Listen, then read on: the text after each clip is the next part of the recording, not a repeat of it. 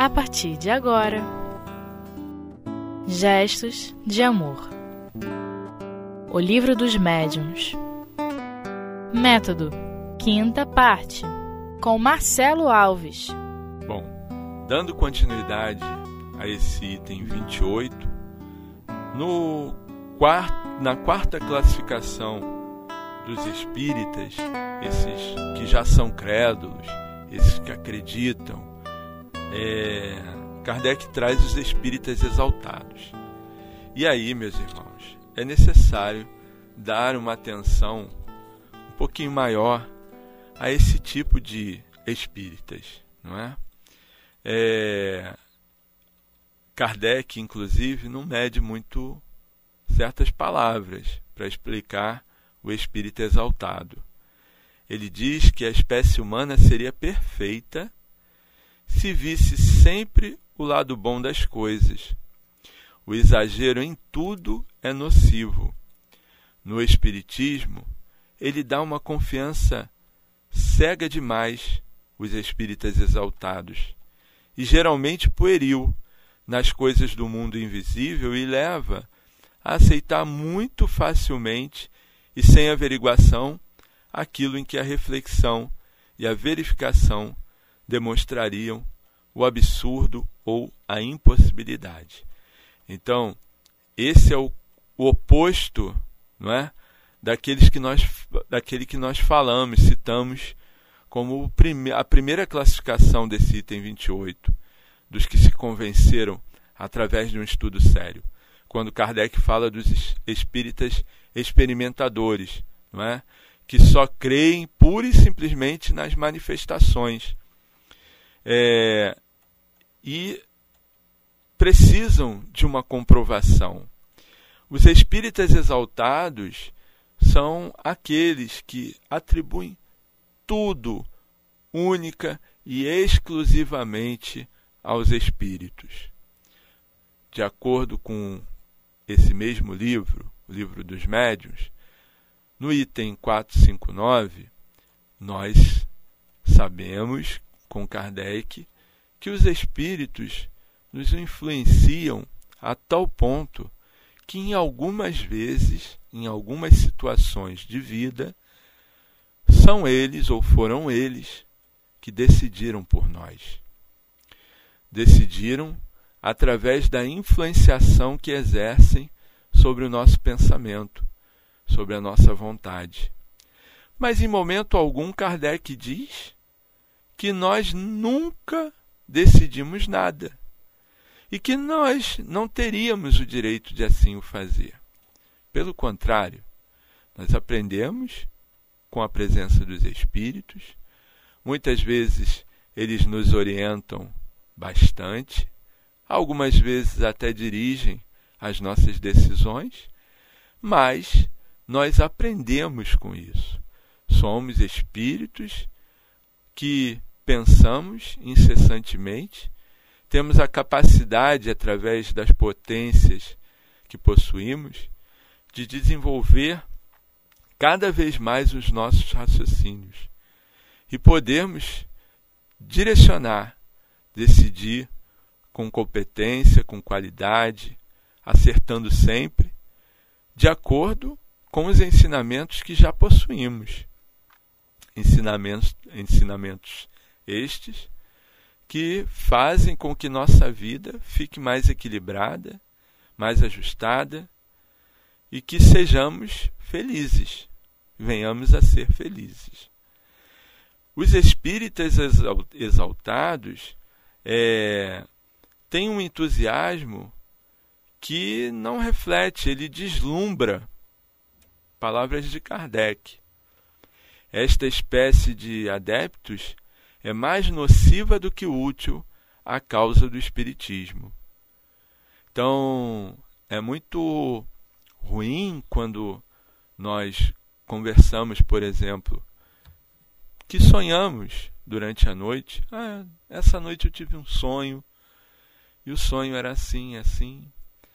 E aí, o companheiro, que é dentro dessa classificação de exaltado, não consegue discernir que muitas vezes o meu sonho pode ser o reflexo do meu dia passado, onde o meu cérebro físico armazenou de alguma forma determinadas situações e que quando eu emancipo, quando eu deixo o corpo através do sono, do, do, do fenômeno do sono físico, eu tenho lembranças daquelas atividades percorridas durante o meu dia. Então, é uma questão anímica, é uma questão nossa, uma vivência nossa no corpo, em que quando nos emancipamos, nós temos uma lembrança disso. Não quer dizer que nós estivéssemos no plano espiritual, convivendo com companheiros espirituais, tirando daí algum algum comunicado. Não, apenas estávamos relembrando o nosso dia aqui na Terra. Então, entre essas e tantas outras situações, o espírito exaltado, ele tira justamente o caráter da doutrina espírita, que é um caráter racional, um caráter de sentimento, mas, sobretudo, um caráter de dirigir a si mesmo, de se conhecer, de se compreender e poder, com esse conhecimento, agir de forma equilibrada. Então, quando atribuímos tudo como sendo obra do sobrenatural, e aí falo sobrenatural porque, na verdade, quando somos classificados de espíritas exaltados, apesar do conhecimento, nós não o estamos utilizando de forma adequada. Esse conhecimento fica realmente só na base teórica. Nós não é, conseguimos compreender qual a nossa participação no processo da vida. O porquê nós estamos aqui, o que precisamos fazer, aprendendo toda essa realidade, essa verdade do Espiritismo, mas para colocar em prática, para termos autonomia. Os Espíritos eles nos auxiliam, nos ajudam. Nós precisamos do concurso deles. Mas eles, os bons, esperam que nós tenhamos essa autonomia, principalmente no campo da mediunidade. É, hoje, eles precisam de processos, muitas vezes muito ostensivos, para que nós venhamos a compreendê-los, venhamos a aceitá-los, a aceitar a existência dos espíritos e possamos seguir os seus conselhos. Mas haverá um tempo em que esse processo será tão natural, é, a mediunidade fará muito mais parte do nosso consciente, que nós saberemos da existência dos espíritos, aprenderemos com eles, mas teremos as nossas decisões mais acertadas por nós mesmos. Então, os espíritos bons não desejam que nós fiquemos aprisionados, dependentes totalmente das suas orientações. Esperam que nós façamos o discernimento daquilo que já aprendemos. Então, tenhamos um olhar de espíritos, sobretudo, encarnados, mas que não se encontram presos nos alicerces da matéria. Nós já consideramos o mundo espiritual, já temos isso como fonte de vida, já encaramos o nosso futuro de forma diferenciada. Nós já olhamos para as nossas perspectivas, olhamos também o nosso passado, concluímos que é mediante as atitudes presentes que nós vamos ter um futuro melhor.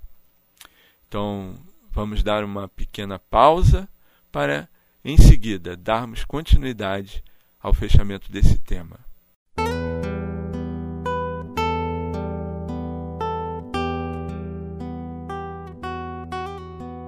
Gestos de amor. O livro dos médiuns. Bom, esses companheiros, classificados por espíritas exaltados por Kardec, eles são os que são menos aptos a convencer alguém. Porque, com razão, é, desconfia-se do bom senso deles. E a gente fica muito preocupado quando vê pessoas dentro do Espiritismo é, divulgando o Espiritismo, mas com essa característica. Então, passam muitas vezes uma ideia mística da realidade dos espíritos. É, geram todo um, uma intenção, toda uma intenção, não é? Daquele que ouve, daquele que, que, que fica inteirado através do inteirado sobre o espiritismo através desses companheiros, não é? E com uma ilusão, ilusão essa que o próprio espiritismo tem a proposta de derrubar, não é? O espiritismo ele tirou de nós alguns espantalhos segundo a concepção de Emmanuel.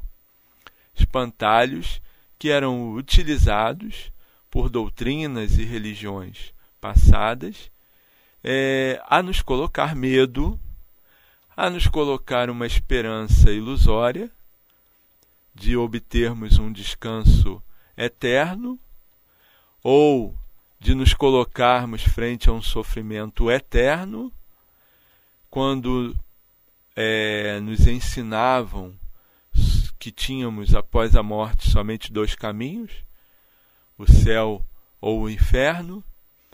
Para o céu só iriam aqueles que, nesta vida, não haviam cometido um único engano, um único deslize, e aí, consequentemente, sobrava-nos o inferno. Então, foram construídos em nós verdadeiros espantalhos que nos atemorizavam, que nos colocavam é, mais afastados de Deus do que nós assim o imaginávamos. Tudo isso é consequência de uma informação equivocada, baseada muitas vezes em interesses pessoais nós espíritas temos a proposta de divulgar a lei de Deus com objetividade, com claridade e colocá-la cada vez mais ao alcance de qualquer um de nós. Não só nós espíritas, mas de todos irmãos em humanidade, daqueles que estão errando, daqueles que deliberadamente estão se equivocando, daqueles que não enxergam outra saída a não ser o suicídio. O Espiritismo tem a proposta de levar a todos esses irmãos o esclarecimento suficiente para dirigirem de forma equilibrada o seu caminho, para retornarem ao, à lei de Deus nas atitudes, nos pensamentos e nas intenções.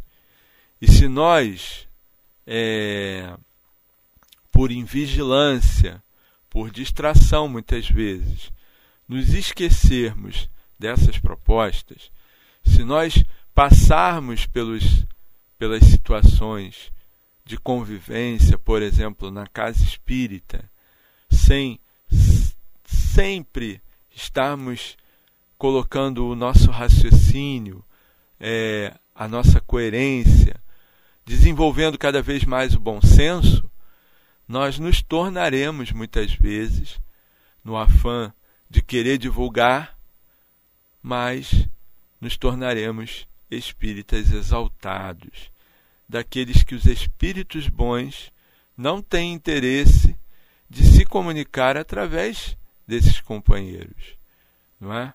Então segue Kardec dizendo para nós: se apenas eles, os exaltados, sofressem as consequências, não haveria senão meio mal. O pior é que oferecem, sem o saber, armas aos incrédulos, que procuram muito mais as ocasiões de zombar do que de se convencer, e não deixam de imputar a todos, os, a todos o ridículo de alguns. Certamente isto não é justo, nem racional, mas como se sabe, os adversários do Espiritismo só reconhecem a sua própria razão como sendo recomendável, e conhecer a fundo o de que falam é a menor de suas preocupações. Então, é o cuidado que a gente precisa ter.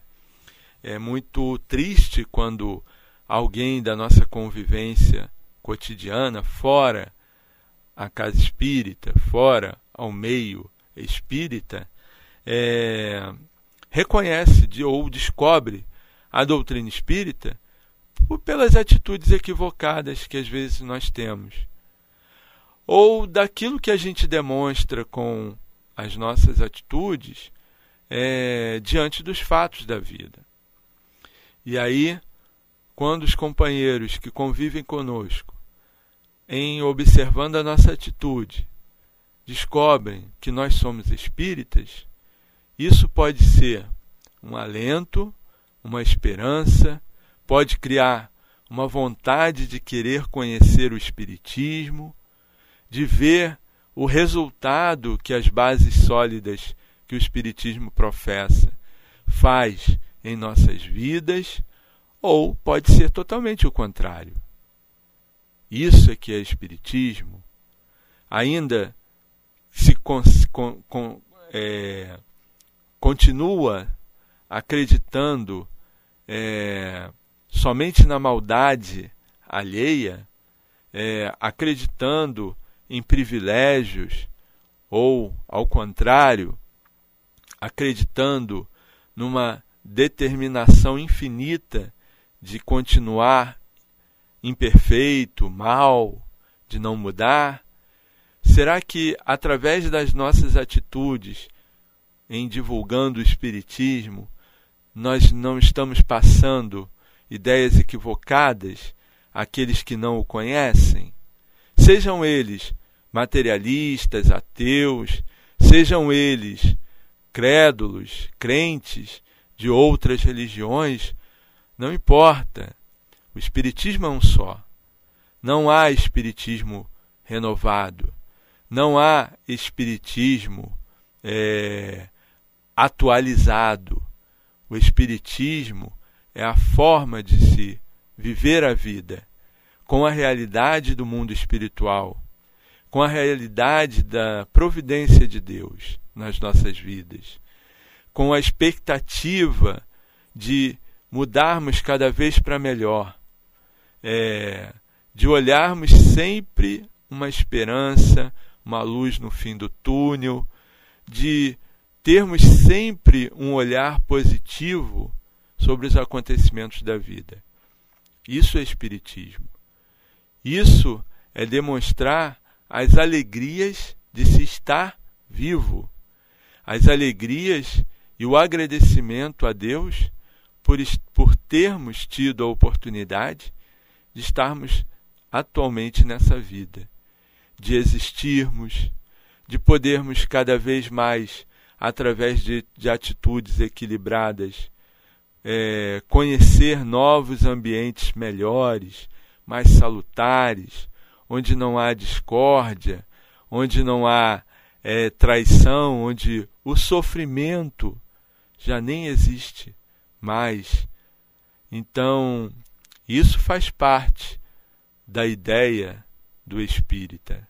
E é através dessa ideia que nós vamos divulgá-lo a todos pelas nossas atitudes de fé, de coragem, de estímulo e de compreensão sempre, com a certeza absoluta de que o nosso amanhã, o amanhã de todos nós, será muito melhor do que é o nosso presente hoje.